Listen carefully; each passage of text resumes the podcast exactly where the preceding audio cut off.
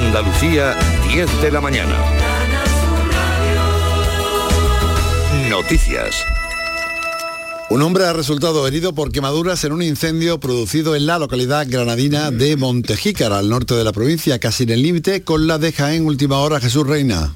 No conocemos todavía el estado de salud exacto de este herido de 67 años, este varón que ha resultado herido por quemadura en el incendio de la localidad de Montejícar. Solo sabemos que está ingresado en una unidad de traumatología en el Hospital Virgen de las Nieves de Granada. Ocurrió a las 11 de la noche de ayer sábado.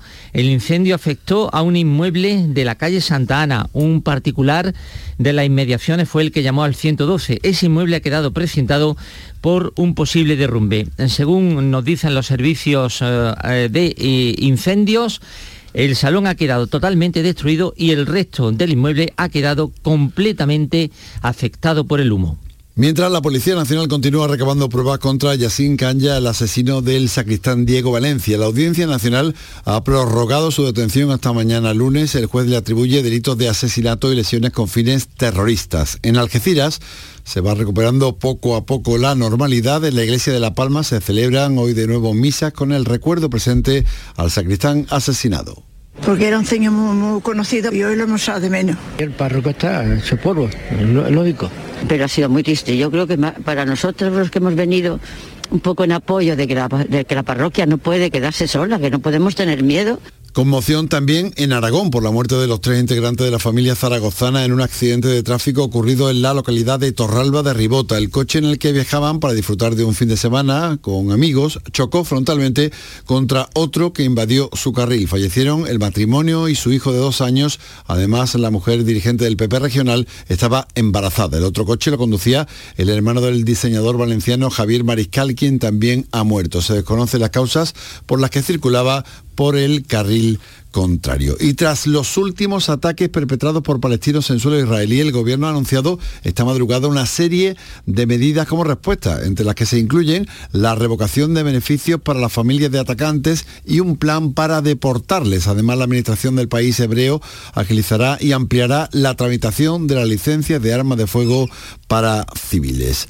De vuelta a Andalucía, esta hora debe estar a punto ya de llegar, si no lo ha hecho ya, el primer clasificado de la media maratón de Sevilla, Araceli Limón. La previsión era que el etíope Leng lo hiciera en 59 minutos y la maratón comenzó a las 9 de la mañana, o sea que está a punto de llegar. Hay otro deportista de élite colocada en las primeras plazas. Se trata de la norteamericana Betsy Saina, que intentará batir el récord USA en la distancia y es fácil que lo consiga en Sevilla, ya que se trata de una prueba que se disputa en una ciudad muy llana. El mítico Reyes Estevez, bronce en los Mundiales de Atletismo Sevilla 1999, también está en entre los 30 deportistas de élite que disputan esta media maratón, junto con 12.500 corredores que han batido un récord de participación. La prueba ha comenzado en el Paseo de las Delicias, a orilla del Guadalquivir, y por ahí seguirá la carrera que recorrerá buena parte de Sevilla, cuyas calles se irán cortando a medida que pasen los deportistas. Y siguen las bajas temperaturas en el centro y norte de la provincia de Córdoba, en la cuenca del Geril y Guadix y Baza, en Granada, donde hay avisos amarillos. La cota de nieve se sitúa hoy en Andalucía en torno a los 800 o 1000 metros. Tenemos menos 5 grados en Granada, menos 1 en Córdoba, 1 en Huelva, 2 en Sevilla y Jaén, 5 en Cádiz y 6 en Málaga y Almería. Andalucía, 10 de la mañana y 4 minutos. Servicios informativos de Canal Sur Radio. Más noticias en una hora. Y también en Radio Andalucía Información y canalsur.es. Quédate en Canal Sur Radio, la radio de Andalucía. En Canal Sur Radio, Días de Andalucía. Con Carmen Rodríguez Garzón.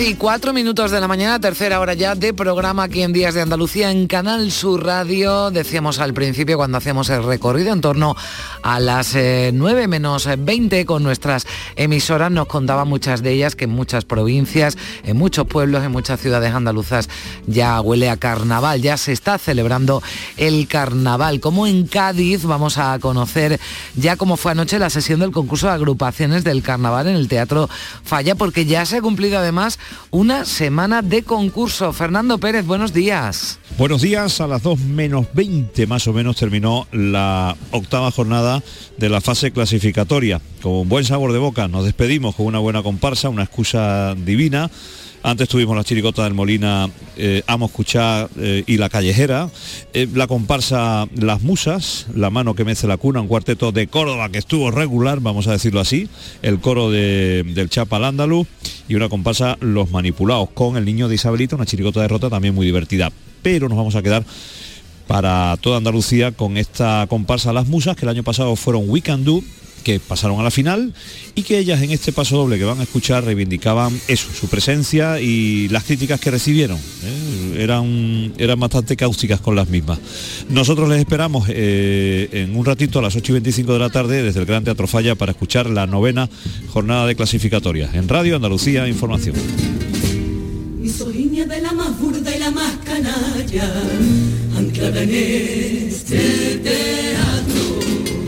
Que su forma clarividente posibilita ruina y violenta y mezquina, misoginia que cuestionó la preparación de mujeres para jugar cada agrupación, maldita misoginia que cuestionó nuestra valía, atribuyéndola al capricho fácil de un jurado feminaz y que por gusto se misoginia pura que resumó cada red social con amenazas al personal que aquí les canta. Y solo grande de lo que aquí se parte en el pecho, el público condenó todos los hechos. Un tonto que preguntó dónde está la trampa, quién coño es el autor de esta comparsa. La vergüenza se la han dejado, entre ecos, premios y hipócritas y machistas idolatrados, su actitud no nos ha amedrentado, pese que lo han intentado, seguiré,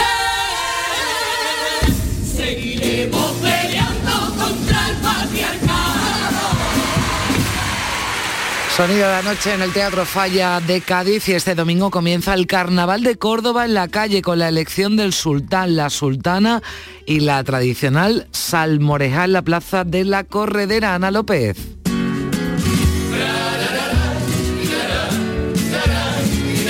Pistoletazo de salida de un programa de actividades que se prolongan hasta final de marzo, que van a tener su colofón en el concurso de agrupaciones carnavalescas del 31 de enero al 11 de febrero. Su final será retransmitida aquí en Canal Sur Radio.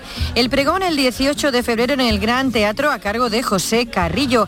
Al día siguiente tendremos el pasacalles desde el puente romano y vuelve el carnaval a la calle eh, con el desfile de su cabalgata el 26 de febrero Y también las barriadas van a disfrutar de actuaciones de carnaval los días 25 de febrero, 4 y 5 de marzo.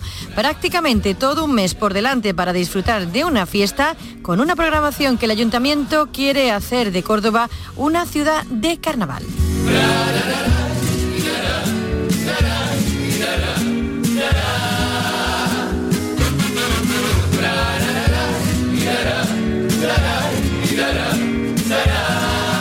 Estamos en tiempo de carnaval aquí en Canal Sur Radio, 19 minutos de la mañana.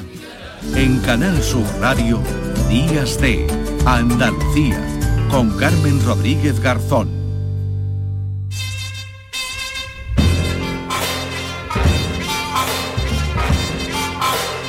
Pues ya saben que esta sintonía lo que nos indica es que ya está por aquí en esta mañana de domingo. Paco Reyero, ¿qué tal Paco? Mañana de domingo que pasamos otra vez juntos. Carmen siempre Siempre juntos, siempre, la mañana de domingo. la mañana de domingo juntos para hablar de un libro, en esta ocasión un libro de memorias que está escrito por Antonio Rivero Tarabillo que siendo lector, él es autor, ha ganado numerosos premios, pero durante bastante tiempo ha estado vinculado al mercado editorial y especialmente a las librerías. A mí, Eso es un libro de libros. De libros. Se llama Un hogar en el libro y cuenta su experiencia como director de la Casa del Libro, que se inauguró en Sevilla a comienzos del año 2000.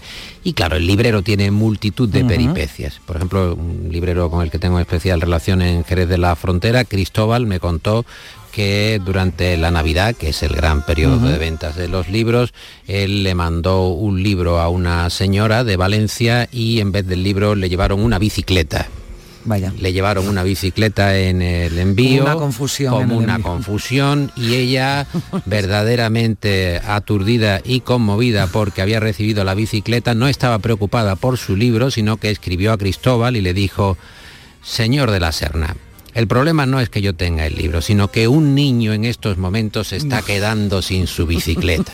Esto es una manera interesante de pensar, porque si no hubiera dicho, ¿dónde está mi libro? ¿Dónde está mi libro? Y trataron de corregir y que al final, bueno, pues Llegara el libro a esta señora y la bicicleta al niño que se hiciera había el sin. Bueno, hay multitud Mm. de aventuras en torno a una librería, también obviamente padeceres, cómo se venden los libros, cuál es el mercado del Mm. libro y cuáles son las técnicas de ventas para que determinados autores que viven de su personaje acaben colocando por miles, por toneladas, como si fueran filetes de merluza los libros. Y Antonio Rivero Tarabillo nos cuenta cómo el libro es de una resistencia casi, casi infinita.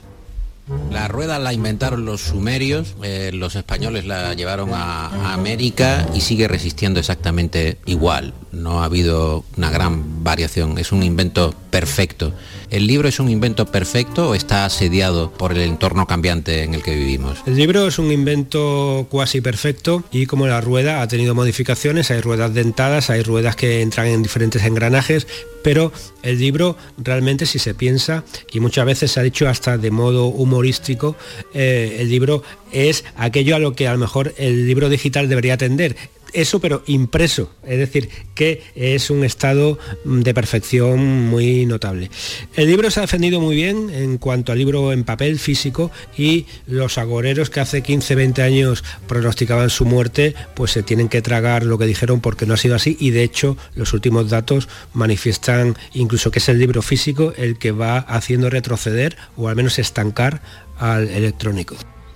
Si se tuvieran Sí. que tragar las toneladas de papel que se han impreso después, pues Exactamente. no habría El papel digestión parece posible. que iba a claro. desaparecer en todos los ámbitos. Bueno, en algunos han acertado un poco más que, que en otros, ¿no? Pero en los libros, yo te confieso que como casi todos, ¿no? Con el libro electrónico, pues lo tengo, lo probé, pero he vuelto al libro físico. Me gusta más. Los pronósticos sobre el futuro que Lo que sí está muy de moda ahora es el audiolibro. Eso sí que está ahora, mm, bueno, pues eh, el libro también evoluciona, ¿no? Y se, y se adapta y bueno, el, el libro parece que sobrevive en sus distintos eh, ámbitos y campos, ¿no? Sí, ahí eh, tenemos, es verdad que en España hay una gran tradición de magníficos dobladores por Mm. nuestra vinculación al cine doblado y eso ha tenido como reflejo lo que tú dices, una gran cantidad, una industria que se vuelca en la recreación de clásicos Mm. o de bestsellers del momento. Por cierto que eh, tuve la ocasión de preguntarle a Antonio Rivero Tarabillo y nos gustaría compartirlo con los oyentes ahora en esta mañana de domingo estupenda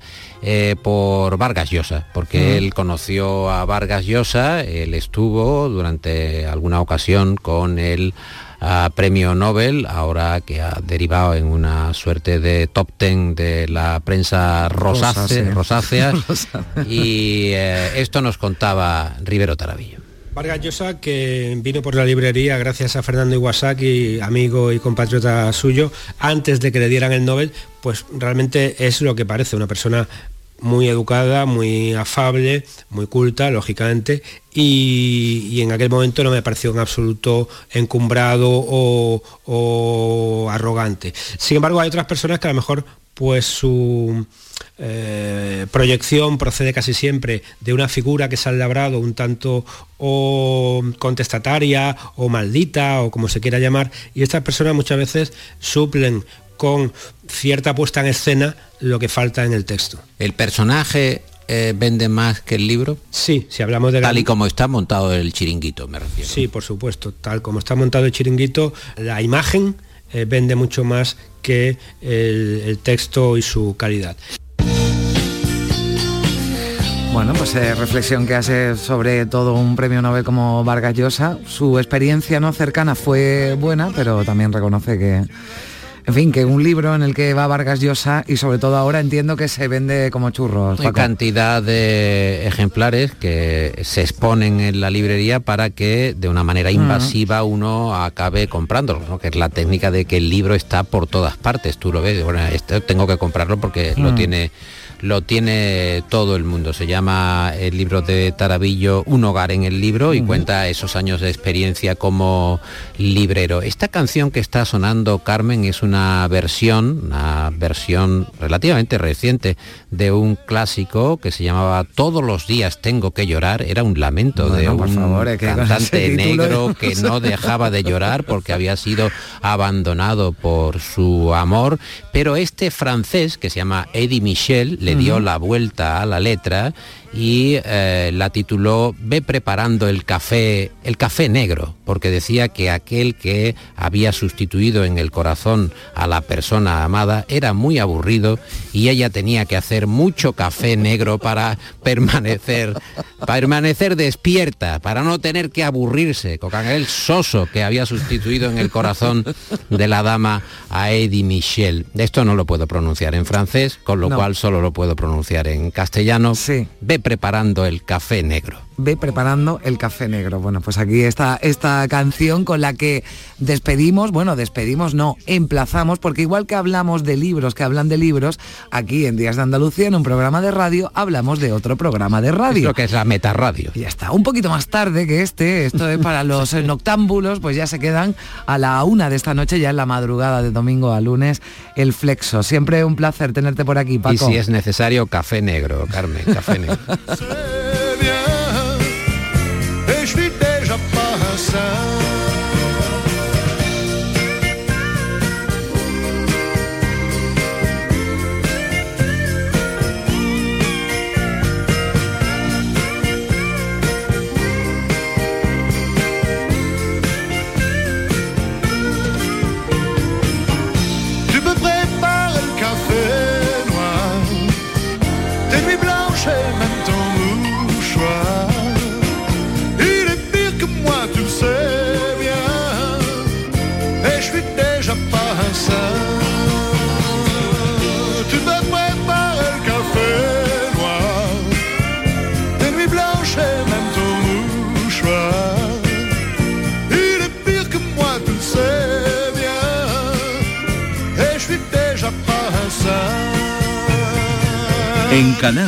Radio, Días de Andalucía, con Carmen Rodríguez Garzón.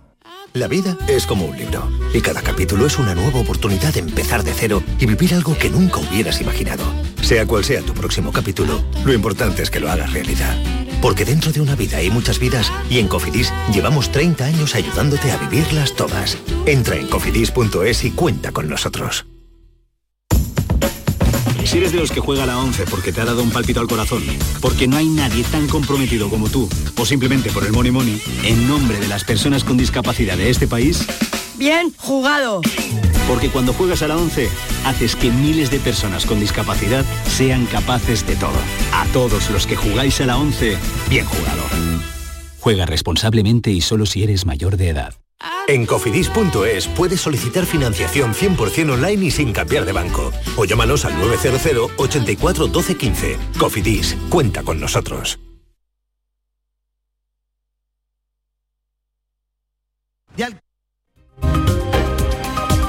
Días de Andalucía, Con Carmen Rodríguez Garzón. Canal Sur Radio. De alquiler buscaba un piso y encontré yo dos o tres en el barrio donde vivo que me ha visto a mí nacer. Y el primero que fui a ver cuando entré yo casi muero. Le faltaba una pared medio techo y medio suelo. Y pensé será barato y le dije ¿cuánto es? Son seis meses de anticipo, 30 euros de escalera y mil euros cada mes. Sin saliva me quedé y los ojos como plato, sin pensarlo ni una vez, Seguro que muchos de ustedes están buscando casa para comprar, para alquilar o están pensando o soñando con hacerlo. Es mejor comprar o alquilar. ¿Qué es más ventajoso? Los alquileres hasta hace no mucho era la opción más económica, pero nos hemos encontrado con un estudio que ha publicado el portal inmobiliario Fotocasa la vivienda en alquiler en España en el año 2022 que nos indica que el precio del alquiler se situó en diciembre del pasado año en algo más de 11 euros por metro cuadrado al mes. Es un 7,4% más caro que el año anterior y Málaga encabeza los incrementos de precio con un 25,8% de subida interanual. Además, dentro de la provincia de Málaga, Estepona fue la localidad española en la que más se dispararon los alquileres con un repunte de más del 35%. Saludamos a esta hora a María Matos, que es portavoz de Fotocasa. María, ¿qué tal? Muy buenos días. Hola, muy buenos días, ¿qué tal? Esto entiendo que tiene su explicación, ¿no? ¿Por qué Málaga encabeza este ranking? No es el sitio más caro, pero sí en el que más se han incrementado los precios.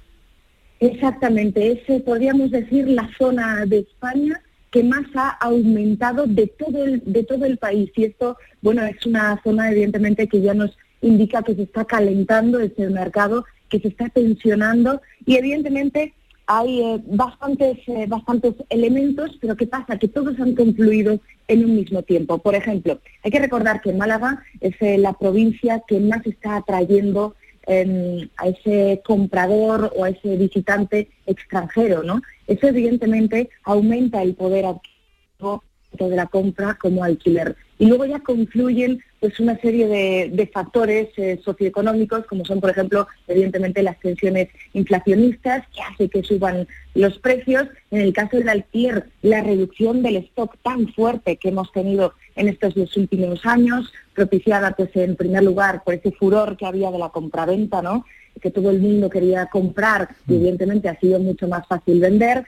También el paso de los eh, pisos eh, turísticos al mercado vacacional ha reducido y contraído la oferta de alquiler y, por supuesto, las eh, sobreregulaciones que hay encima de la mesa de limitación de precios que los propietarios consideran que son demasiado intervencionistas y que, por lo tanto, pues les incentivan a mantener esos pisos en la vivienda de alquiler y las han pasado pues probablemente al mercado de la compra. Esas son algunas de las eh, cuestiones que pueden afectar a ese gran desfase o desequilibrio que tenemos en Málaga de reducción de, oferta que hace que los precios suban eh, bueno, de manera tan, tan alarmante. Podríamos incluso decir que, Málaga, esta ciudad, está en crisis de precios porque en este último eh, año 2022 ha alcanzado a la vez el precio máximo del alquiler eso podríamos decir que es algo eh, que entra dentro de la normalidad, ya que la mayoría de comunidades y capitales de provincia lo han alcanzado,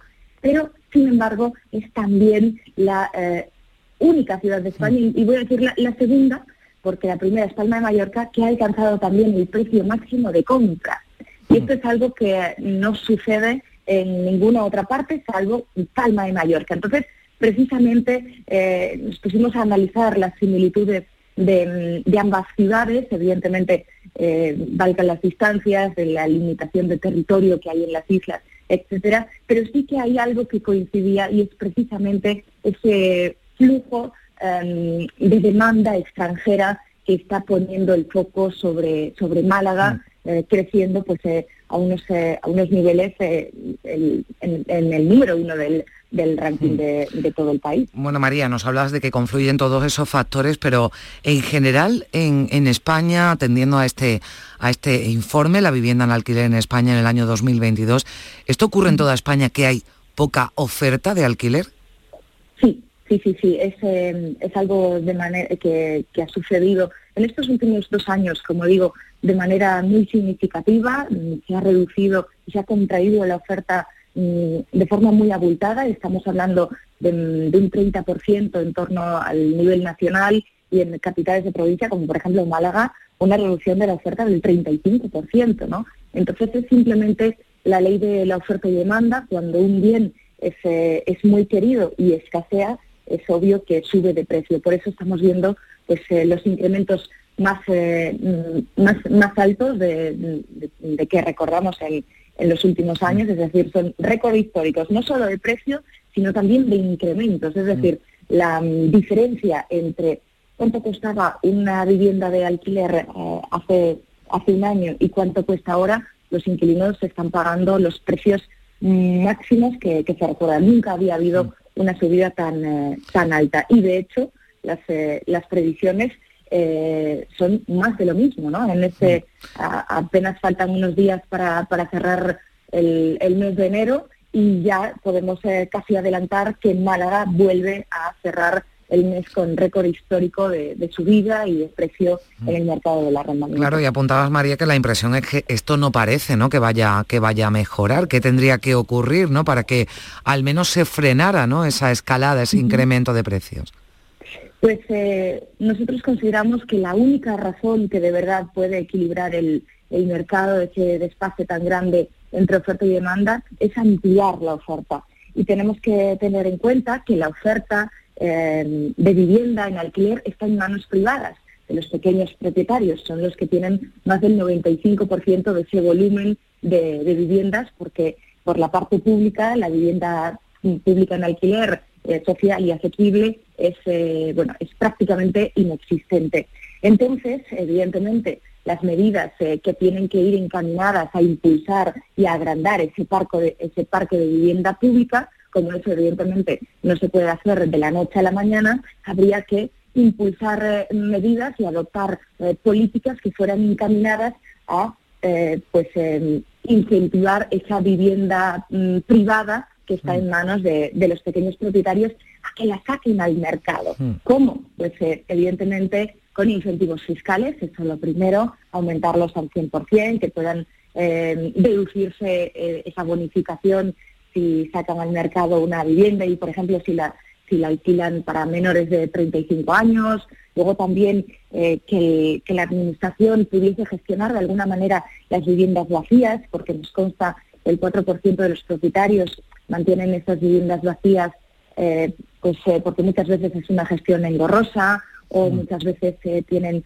miedos o preocupaciones em, derivadas de, de- de los conflictos que puede haber en el alquiler. En fin, establecer seguridad jurídica también es lo, lo más importante y lo que más reclaman los propietarios para estar seguros frente, bueno, y protegidos, ¿no? Frente a posibles cuestiones como los impagos, la ocupación, los, los destrozos en, en la vivienda, ¿no? Eh, muchas veces se, se- se- se pasan directamente las, las viviendas al mercado de la venta porque han, eh, han sufrido pues eh, casuísticas como, como estas, ¿no? Entonces, la seguridad jurídica es, eh, es vital para que se sientan protegidos y en un clima de, de confianza, de estabilidad, en el que puedan pues eh, poner sus viviendas al alquiler y así los inquilinos eh, poder respirar un poco con eh, el equilibrio de los precios. Eh, muchos propietarios, además, María, se decantan por alquiler turístico, entiendo que porque les es más rentable, pero claro, un alquiler de larga duración también tiene sus ventajas, no solo inconvenientes. Pues sí, eh, ahora mismo estamos preparando los datos anuales de, de rentabilidad de, de- de poner, de comprar una vivienda y ponerla en alquiler y ese ya, lo, ya os lo adelanto es del 6,5%, es decir, es una de las eh, mm, rentabilidades eh, más altas. De hecho, mm, yo no conozco personalmente ningún producto financiero que te pueda dar una rentabilidad eh, tan alta y de hecho es uno de los activos más seguros en, épocas y, contextos de, tensiones inflacionistas, de incertidumbre, de crisis, que ahora no sabemos si estamos a las puertas de una recesión técnica, de si España va a poder sortearla o no, pues evidentemente la vivienda se vuelve eh, un activo de inversión como valor refugio frente pues eh, a todos eh, a, a todas esas incertidumbres, ¿no? tanto económica como, como social que pueda haber para pues, rentabilizar los ahorros, obtener pues una ayuda a la pensión o generar simplemente eh, riqueza el día de mañana, poder transmitir ese patrimonio en- intergeneracionalmente. Entonces, evidentemente, la- el, el- el foco de inversión también está muy despierto y lo estará en este 2023. Bueno, alguien que esté, yo decía, buscando, pensando, soñando, ¿no? Con, con bueno, pues con comprar o con alquilar una, una vivienda que, que les recomendarían desde, desde Fotocasa, desde el portal inmobiliario eh, Visto lo Visto, María. Pues eh, evidentemente eh, ahora las cosas están eh, bastante mm, agitadas porque estamos en medio de un cambio de ciclo hipotecario en el que los créditos eh, hipotecarios están endureciendo por esa subida de tipos de interés, el Euribor ya está por encima del 3%, y si, si es una decisión muy personal, si ese, si ese usuario, si ese ciudadano quiere comprar, yo le diría que, que no se lo pensase, que siempre es un, buen momento, que no espere quizás a, a encontrarse grandes bajadas de precios, porque nosotros estimamos que no las va a haber, sobre todo en las grandes capitales de provincia, que son las más tensionadas, lo único que, que vamos a ver, eh, lamentablemente, son pues eh, mm, dejar de ver estas subidas tan abultadas de dos dígitos. Pero el precio de la vivienda va, va a seguir al alza porque es, eh, es un bien muy, muy requerido en, en estos momentos y lo va a seguir siendo. Por lo tanto, la demanda siempre va a ser más alta que la oferta y, eh, pues desgraciadamente, no nos va a dejar ver esos descensos de precios como algunos están esperando, pues incluso el 10, 15%. Lo que sí podemos ver, pues una pequeña bajadita del, del precio en, en venta, pues eh, ya que estos últimos seis meses se ha acelerado demasiado ese precio de compra Mm. por la subida de los tipos de interés y esa alta demanda de intentar sortear ese encarecimiento todavía mayor de las hipotecas, pero en estos momentos eh, es, es un buen momento. Todavía las entidades financieras están dando condiciones atractivas y en el caso del alquiler, pues eh, lamentablemente las previsiones que, que nosotros manejamos no son nada halagüeñas. Creemos que precisamente por lo que está sucediendo en el mercado de la compraventa, de, de que muchos Mm. ciudadanos eh, desechan esa opción por ese endurecimiento de, de las hipotecas, van a ir dirigidos hacia el mercado del alquiler poniendo más presión sobre la escasísima oferta que tenemos. Por lo tanto, las previsiones para el mercado del alquiler es que lamentablemente siga aumentando el precio. Bueno, pues eh, ahí están y ahí están también las soluciones que plantean desde Fotocasa, portavoz eh, de este portal inmobiliario, María Matos, con la que hemos analizado ese estudio, la vivienda en alquiler en España en el año 2022. La situación no parece que vaya a cambiar mucho y a punto ya de terminar este primer mes del 2023. María, muchísimas gracias. Un saludo. Muchísimas gracias a vosotros. Saludos.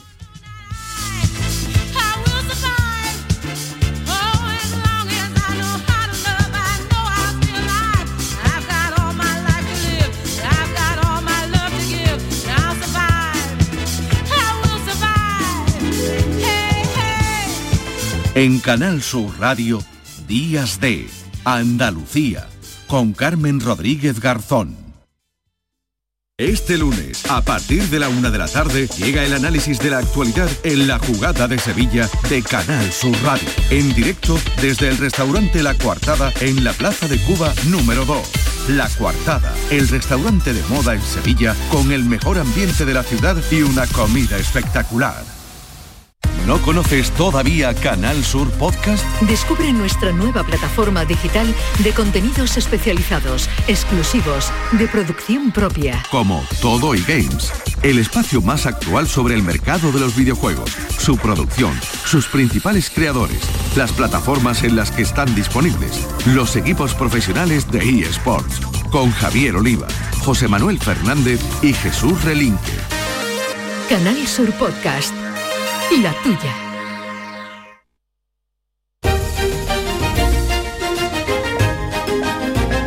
En Canal Sur Radio, Días de Andalucía, con Carmen Rodríguez Garzón. Tostada con aceite y cine.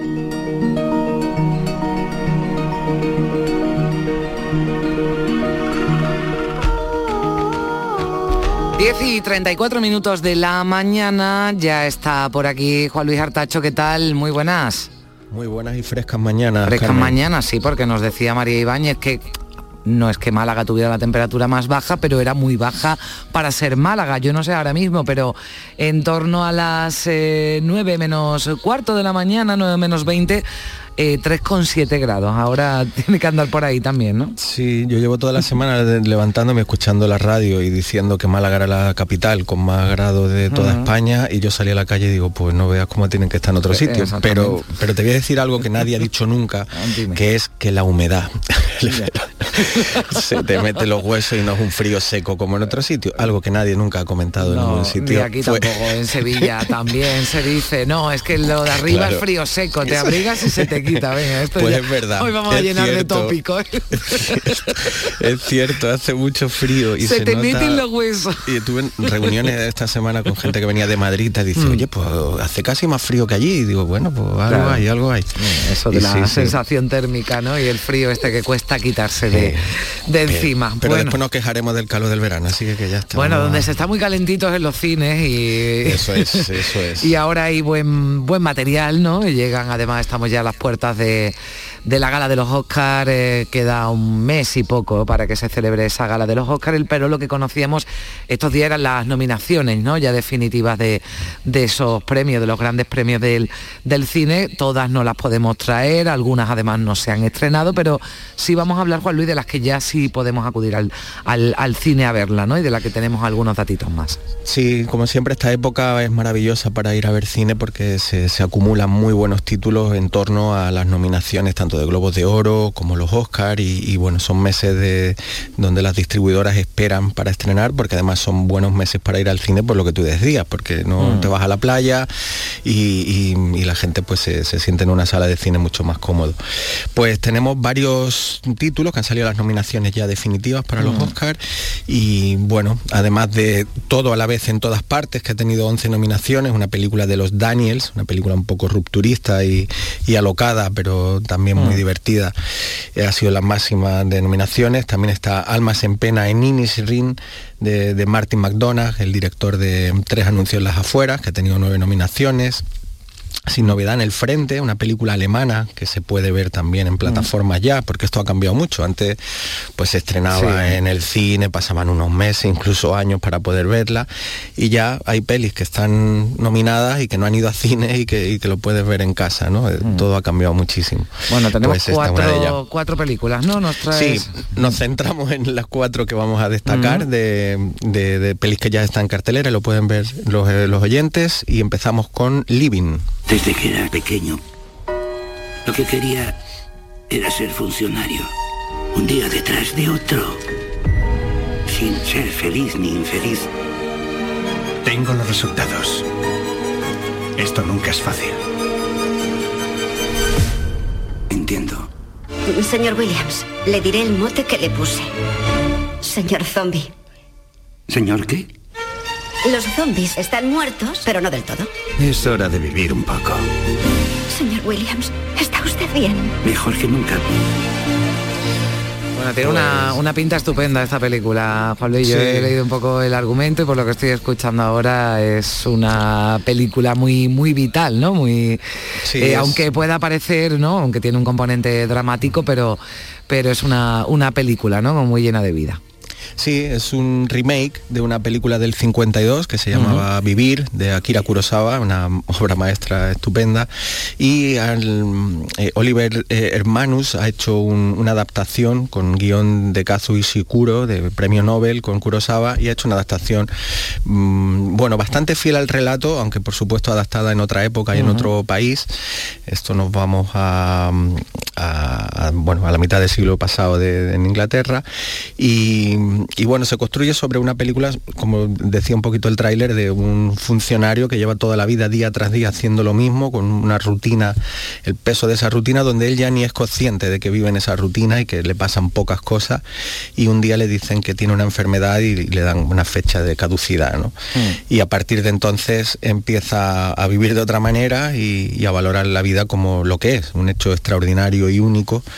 Y desde ahí, como tú bien decías, a pesar de la dureza de- del el contenido, hay cierto optimismo, de, de- de- por lo menos te hace reflexionar de cómo tenemos o deberíamos intentar vivir el día a día y, y buscar mm, eh, los resquicios por donde, por donde buscar la, la singularidad. Sin y que ser tenga que más llegar, felices. ¿no? Un diagnóstico de, de De, este tipo, efectivamente, efectivamente. ¿Esta la has Y- visto, Juan Luis? Sí.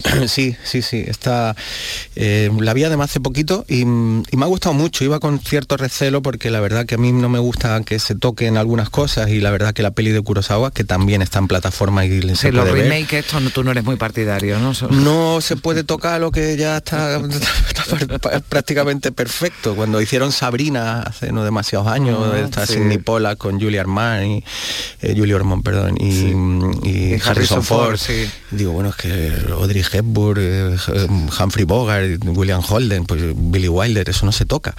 Pues bueno, no me gusta mucho que se, pero, pero está muy bien. Eh, estéticamente es una película muy conseguida y con, un te mete en ese día a día, en esas rutinas, en ese procedimiento casi burocrático con, el que ellos viven y lo consigue muy bien y después también ese optimismo de él de descubrir que quizá podía haber vivido su vida de otra manera y sobre todo luchar por lo que él lucha en esos últimos meses de su vida, que es en conseguir una zona de recreo, que él pueda Mm. hacerlo desde su trabajo, para dejar algo en su comunidad, en su entorno, en su gente cercana, en este caso en los niños, y construir algo positivo, ¿no? Por lo menos pelear por, por algo bueno para dejar aquí.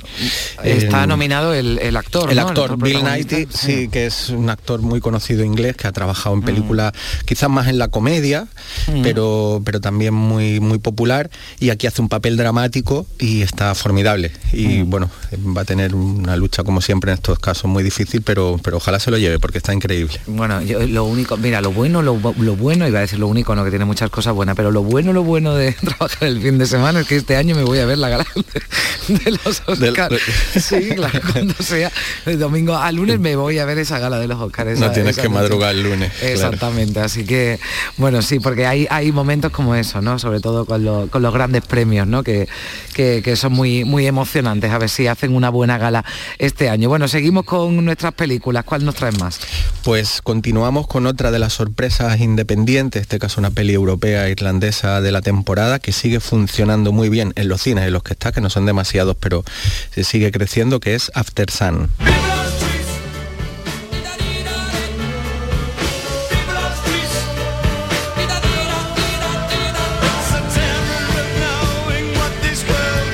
Carmen, eh, película que ganó premio en el Festival de Sevilla eh, y estuvo ahí su directora en esta ópera prima, Charlotte Wells, y que tanto gustó en el festival, ha sido una de las grandes sorpresas y para mí mi película del año hasta ahora mismo. Una película que ya hemos comentado hace unas semanas brevemente y que quería volver a recomendarla porque creo que, que- que, bueno que quien la vea va a disfrutar mucho y me está llegando de muchos tipos de públicos distintos sorpresas por, por, por acercarse a esta película. Es una película muy emocionante sobre la relación de un padre y su hija en en un verano en Turquía, en unas vacaciones, eh, y bueno, son los recuerdos de esta hija mayor cuando cumple su, no sé, treinta y pico años y recuerda este verano con su padre a los 11, un padre que arrastra una enorme tristeza, eh, que es separado de su mujer y que no ha superado ese divorcio, y bueno, la relación con su hija, eh, de- de- contada con una sutileza, una madurez, una relación paterno-filial pocas veces, pocas veces vista, y, y nos habla del recuerdo, de la ausencia, del descubrimiento, del reconocimiento. Una película muy adulta, muy de, de detalles y, y que para mí sigue siendo la película que más me ha emocionado este año y que recomiendo y que está nominada a Paul Mescal, un actor irlandés muy Ujú. poco conocido, a mejor actor en Hollywood, que yo creo que es un reconocimiento Mm. a lo que es esta película. Lo han plasmado en el actor, que está increíble, pero creo que es un reconocimiento a una peli muy a contracorriente, por delicada, por sutil, por mm, eh, y, y bueno, que creo que la han, recom- la han- la han nominado por ahí para reconocer la, la valía de esta película. Yo te voy, como te he hecho cuenta de vez en cuando, la voy a ver, la voy a ver aunque he leído críticas que dice que es la película más profundamente triste del año. Digo, bueno, en fin, eh, está para, no sé, un martes, ¿no? Por la tarde, noche, algo así. Es como, le pasa como a la otra, o a mí por lo menos. Lo que te Mm. cuenta es profundamente triste, pero yo no salí del cine con esa sensación. Sale de alguna manera, hay una alegría, una gana de vivir Mm. detrás de lo que te cuenta que, que efectivamente no lo tiene. Bueno. Pero para tristeza, espérate que viene Sí. la siguiente. Ah, esta, esta- Sí, esta Carmen. es la triste... Eh, nos vamos con EO, una película polaca de Jerzy Skolimowski.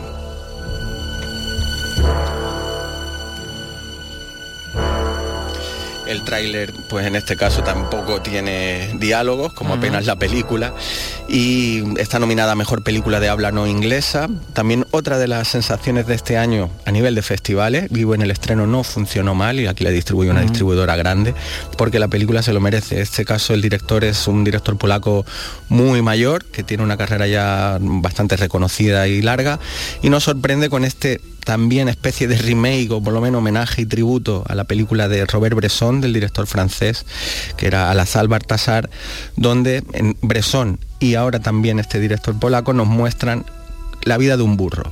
Y cómo tratamos al burro y de ahí la metáfora de cómo el ser humano es capaz de, de tratar o, o- o es decir, no- analizan la voluntad y el mundo del hombre a través del trato a los animales y en este caso a la mirada, y está contada así, la mirada de un burro. O sea, una película polaca que se llama EO y EO es un burro. EO es como el sonido lo- onomatopéyico del, del rebuzno, ¿no? Mm. Y, y- y- y bueno, es un viaje a través de la vida de un animal donde el hombre lo maneja y hace con él lo que quiere y en ese trato hacia ese animal pues está la reflexión y la metáfora de, de los seres humanos, ¿no? De alguna manera. Algo muy grande pero que la película no es tan grandilocuente ni mucho menos Mm. y de una belleza increíble, una película sobrecogedora de verdad, también dura, es dura, pero también recomendable por, por ser película muy diferente, por hacer un homenaje muy bonito a esa película que también recomiendo del 66, de Alazal Bartasar, en este caso toda la filmografía de Bresson, que es un auténtico genio, y, y esta peli pues igual, se abrió paso desde, desde Polonia poco a poco por festivales y ha, ha ganado premios en Cannes y en todos sitios y también muy recomendable otro tipo de cine evidentemente y, que, y que los Oscars siempre han sido sensibles a, a todos los lenguajes y, y aquí lo, lo bueno, demuestran. compite en esa mejor película de habla no inglesa con la eh, siguiente, ¿no? Que nos traes, eh, Juan Luis. Sí, Argentina 1985. Vas a ser el fiscal del juicio más importante de la historia argentina. ¿Cómo demostramos que ellos sabían? Vas a meter preso a Videla. A todos los responsables. El 90% de los funcionarios de la justicia no quieren saber nada con este juicio. 99. Yo pienso que hay que buscar por otro lado entonces. ¿Dónde? Chicos. Sí. ¿Y si los funcionarios de carrera no quieren? Entonces traemos a los que no tienen carrera.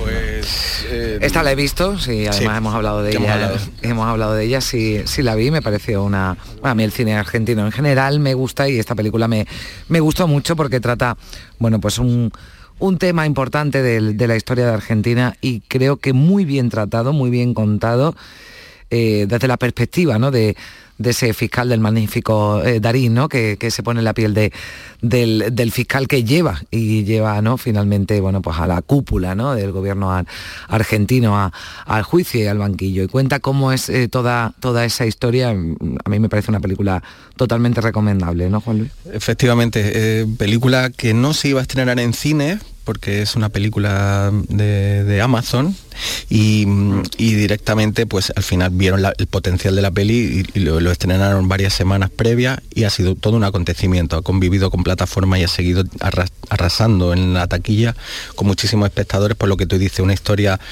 eh, muy cercana en el tiempo de un hecho político importantísimo que no solo para Argentina sino para todo Mm. el mundo, lo que supuso eh, que este fiscal argentino se atreviera a juzgar a los militares de, de aquella dictadura de Videla. Pues peli muy diferente a las que me estábamos hablando anteriormente, eh, para mí un exceso de convencionalismo melodramático y algunos clichés de las películas judiciales de Hollywood, pero que funciona muy bien. Y tenemos, el otro día hablábamos de Michael Caine, pues hoy tenemos a Ricardo Darín, que salvando las distancias me parece de los mejores actores que tenemos vivos en el mundo y que siempre, pues, en general los actores argentinos que muestran una solidez y un- una verosimilitud Dices tremenda. tú ¿no? que, llena, que bueno, que, que está llena de clichés, ¿no? Que quizás se utilizan en las películas de, de, de juicios, ¿no? Americanos, pero a mí también me recordó, me recordó a, a películas, ¿no? Que tratan eh, los juicios, por ejemplo, a, a- a los militares o a los, a los nazis, ¿no? En, eh, en cómo, sobre todo por el, los testimonios, ¿no? De, la, de las víctimas a las que también, ¿no? Y creo que esta película lo, lo hace bien, ¿no? Lo ponen en, en el Sí. foco, ¿no? Como protagonistas también, ¿no? Contando la, la dureza, ¿no? De lo que, de lo de que los es. testimonios, de, oche- 833 testigos de los más de Mm. 30.000 desaparecidos parecidos y algunas de esas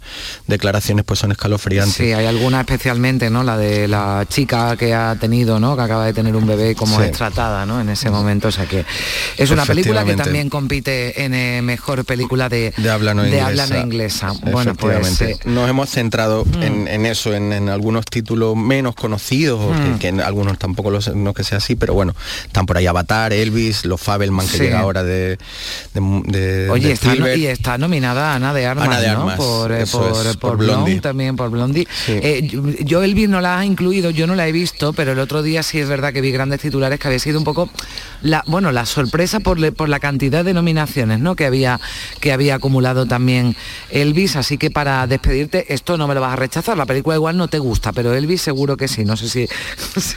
Eh, el, el, Elvis, el artista sí, pero la película, quédate ahí si no la has visto. Sí, Carmen. nada, Quédate ahí, ni, quédate ni- ahí. ni por Tom Hanks. Quédate ahí, Carmen. Vale, bueno. es que para mí me parece este hombre demasiado pomposo y muy eh, demasiado barroco. Tom ¿no? Hanks añadido Tom a, me la, a la lista pendiente también de Me Tom encanta Hanks. Tom Hanks, sí. Tom Hanks, Stanley Kubrick, tenemos Clint Eastwood por ahí guardados también en el armario, pero hoy nos tocaba hablar de los Oscars, de los que también hablaremos, claro que sí. Qué cuando- bonito es tener cosas pendientes. Claro que eh, siempre, siempre hay que tener cosas cosas pendientes, pero no dejarlas para muy tarde. que Como si no- decía en Living, sí, así es. un beso grande, un buen beso, domingo. Adiós.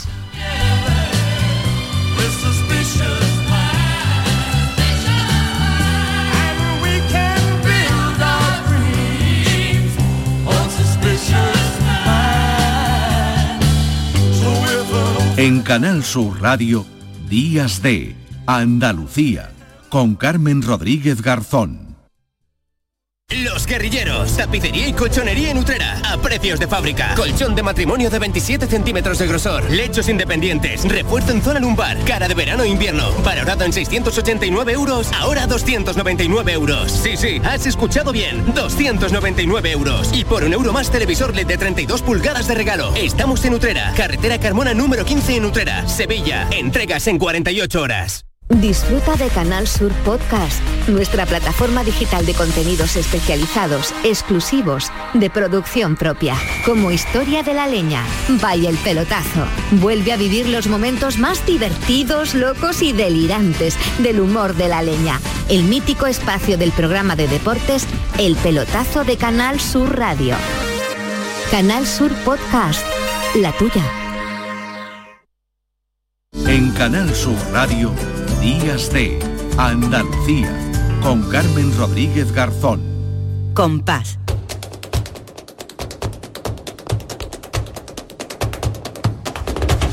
Compás. Y después, Gloria.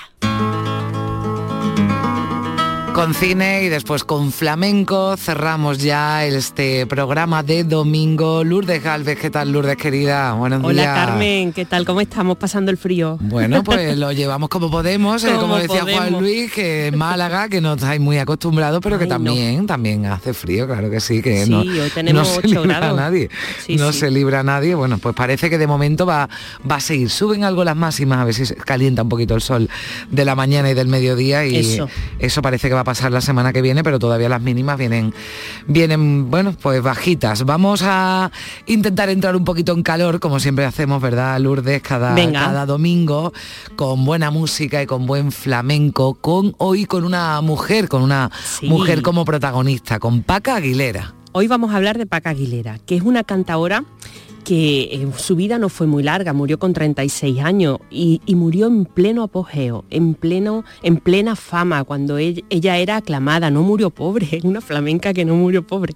Ay Dios mío, qué raro, ¿verdad? Verdad, y además los últimos ejemplos que hemos tenido no, no, no han sido, hablábamos el otro día del gallina, ¿no? Que, que, que claro, el pobre lo que pasó fue un gran fatal, ¿no? cantador, Sí. pero sus últimos días fueron Mm. verdaderamente malos. Pues Paca Aguilera era una cantadora rondeña y nació en enero, nació el 15 de enero de 1877 y era la décima de 15 hermanos, Carmen. Bueno. Y una de sus hermanas mayores eh, pues era muy importante para ella, porque era guitarrista y profesora de guitarra. Fíjate que luego hablamos de las mujeres guitarristas. Pues Claro. una hermana de Paca ¿eh? O sea, Eh, que Paca era tuvo mérito, pero que su hermana mucho más, lo digo porque en esa... Claro. bueno, pues lo- la- las guitarras estaban prácticamente, ¿no?, reservadas a los hombres.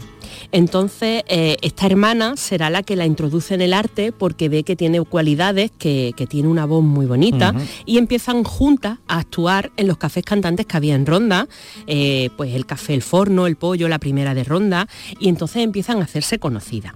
Además de que Ronda era muy flamenca, ocurre que su familia decide trasladarse a Sevilla y entonces empieza a, ganarse la vida con el cante en Sevilla, pues también eh, que era un foco eh, de cafés cantantes mm. importantísimo y empieza a ser eh, pues cada vez más, más conocida. Empieza a cantar también para bailar en la Academia del Maestro Otero, que fue un bailador y profesor de flamenco súper popular porque impartía clases a las damas de la alta sociedad sevillana e mm. incluso a la realeza entre ellas la reina Victoria Eugenia y a sus hijas, y organizaba fiestas, en fin. Y la cantadora de, este, de este bailador, pues era eh, Paca Aguilera.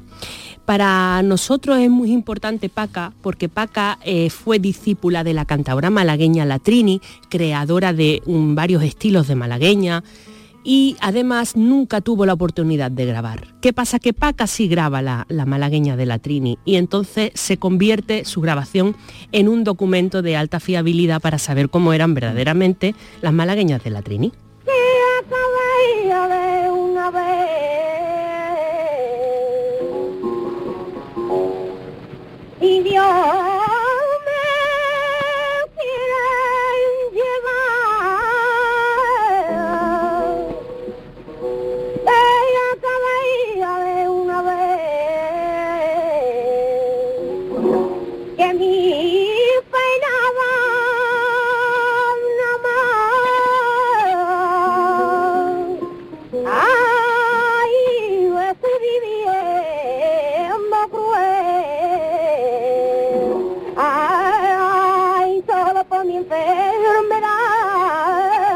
Tenía una voz preciosa. Estamos hablando de una grabación de más de 100 años, ¿no? Claro, exacto. Bueno, bastante más. Es de finales del 19. Entonces, mm. pues bueno, tenía una voz preciosa, con un timbre maravilloso, un, arco melódico estupendo. Mm. Y, bueno, pues triunfa, se hace célebre con 20 años. Con 20 años ya, ya era famosa y tenemos pues las hemerotecas con, con carteles en los que ya la anunciaban como la célebre cantadora eh, de malagueña, aunque ella era mucho más que una malagueñera.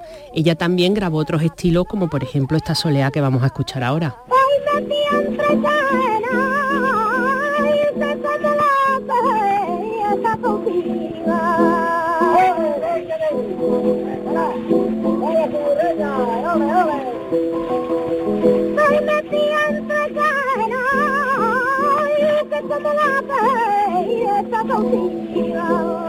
Además, Carmen... Estoy mm, metida entre cadenas, ¿no? Canta. Sí, estoy metida entre cadenas. Mm, la afición de Sevilla la, se le quedó corta. Su próxima meta era Madrid. Y a Madrid se fue. Y en Madrid la recibió la afición madrileña con los brazos abiertos. O sea que eh, donde iba triunfaba, ¿no? Donde iba triunfaba y, se la empiezan a rifar todos los cafés cantantes de, de, Madrid, pero hasta el punto que le ofrecían contratos de larga duración, contratos de seis meses. Y entonces ella se establece en Madrid. Y vemos que a pesar de la antigüedad de las grabaciones, pues mm. sorprende esa voz que tenía, ¿no? Tan poderosa, tan bonita. Ella no era fea porque ha trascendido una fotografía suya, era una chica muy agraciada, entonces un poco como que lo tenía todo y tenía al público a sus pies. Pero mm, con 36 años mm, le vino una gastroenteritis y se la llevó. De una gastroenteritis De una gastroenteritis con 36 años, que también te digo que la esperanza de vida en 1913 que murió no sería mucho más larga pero bueno, pues una enfermedad que hoy en día, mm, estando dos días en casa con suero, se te quita y entonces mm. se llevaba a la gente por delante. Bueno, pues pobre Paca, pero que pero se, bueno, murió joven, pero siendo muy famosa y con y con en un momento dulce que nos decías, ¿no? exacto, en un momento dulce de su carrera, en plenitud de facultades, sintiendo el cariño de la afición, incluso la anunciaban en Madrid como cantadora sin rival en su género, o sea que verdaderamente estuvo mm. en un momento álgido bueno, estamos hablando de, hace muchos años, como decías, de final del siglo XIX, de principios, del, 20, de Paca Aguilera, que nació en Ronda, pero que triunfó en, en, Sevilla, y, también en, Madrid. ¿Con qué nos vamos a, despedir? Eh? Pues nos vamos a despedir con un cante que se hacía mucho entonces, que es la Jota, y que después derivaría, como hemos visto en otros programas, en los cantes de Cádiz, algunos de ellos.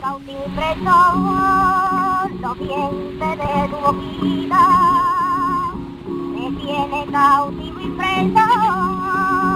En mi yo ya cerca de la tu boquita Formaba parte de los repertorios flamencos, la Jota. La Jota también, claro. Mm. Pero además como que le, que le adapta la voz, ¿no? Le cambia aquí un poco la, Sí, la, voz, hace más ¿verdad? grave, efectivamente. Sí, Cantaba sí, en, un, sí. en un registro más grave. Siento una pena muy grande, se llama esta, esta Jota. La misma pena, Lourdes, que yo siento cuando te despido y ya llegamos al final, pero deseándote que tengas una feliz Mm. semana. Igualmente. Y que te recuperes un poquito, que te veo con la garganta ahí un Ay, poquito arrastrando estos fríos. Estamos todos malos en la casa, pero hijo, con estos fríos. Lourdes, un beso fuerte. Igualmente, un besazo. Muchas gracias también a todos por acompañarnos un fin de semana más aquí en Días de Andalucía. Regresamos el próximo sábado. Feliz semana a todos. Adiós.